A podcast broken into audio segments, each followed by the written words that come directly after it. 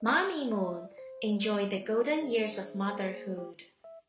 Once Before Time Cinderella Rex by Christy Webster. Once before time, there was a dinosaur named Cinderella Rex. Cinderella Rex loved to dance, but her stepmother did not let her dance. She had to clean up after her mean stump sisters. One day, a letter came. Everyone was invited to a ball at the castle. Cinderella Rex was finally going to dance. But first, she had to help her stump sisters get ready. There's no time left, her stompmother said. You're not ready. They left without Cinderella Rex. Cinderella Rex was sad. She wanted to dance at the ball. She could only dance alone in her garden. Then Cinderella Rex saw a puff of magic. A new dinosaur was there. Who are you?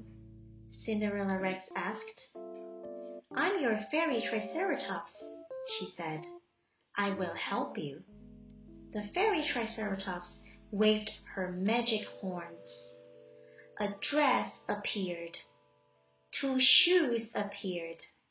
A great big squash turned into a coach. It was magic. Cinderella Rex thanked her fairy Triceratops. She was going to the ball. The magic lasts until midnight, said the fairy Triceratops.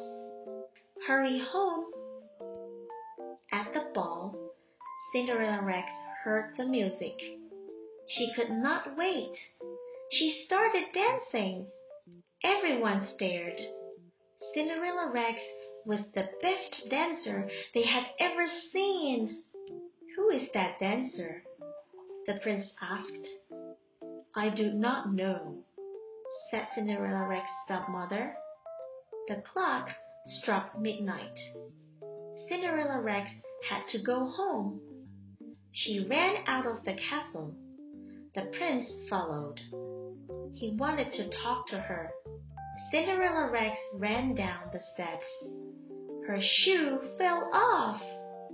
She tried to pick it up, but her arms could not reach it. She kept running. With the final chime, the magic was gone. But Cinderella Rex was happy. She had danced at the ball. The prince had a plan. The next day, he took the shoe to every house in town. He tried the shoe on Cinderella Rex's older stump sister. Her feet were too small. He tried the shoe on Cinderella Rex's younger stump sister. Her feet had too many toes. Next was Cinderella Rex. But first, her stompmother wanted to try. Then her stompmother stumped. The shoe was crushed. How would the prince find the dancer? Cinderella Rex knew what to do. She danced.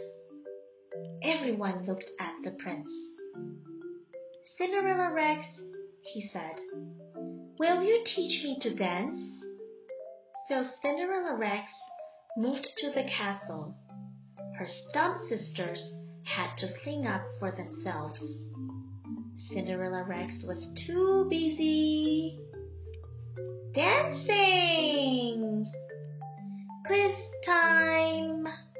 Number one. Why can't Cinderella Rex go to the ball at the castle?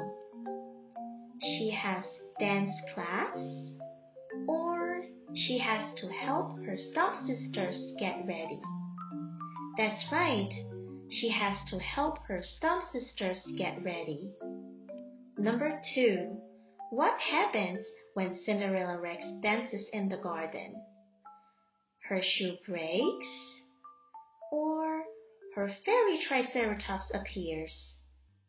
The answer is her fairy Triceratops appears. Number 3. Why can't Cinderella Rex reach her shoe?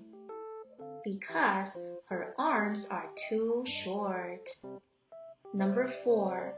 What does the prince ask Cinderella Rex to teach him? How to dance? Or how to clean up? The answer is how to dance. Number 5. When Cinderella Rex moves out, who cleans up after her stepsisters? Is it the prince? Or they have to clean up after themselves? That's right. They have to clean up after themselves. Were you right?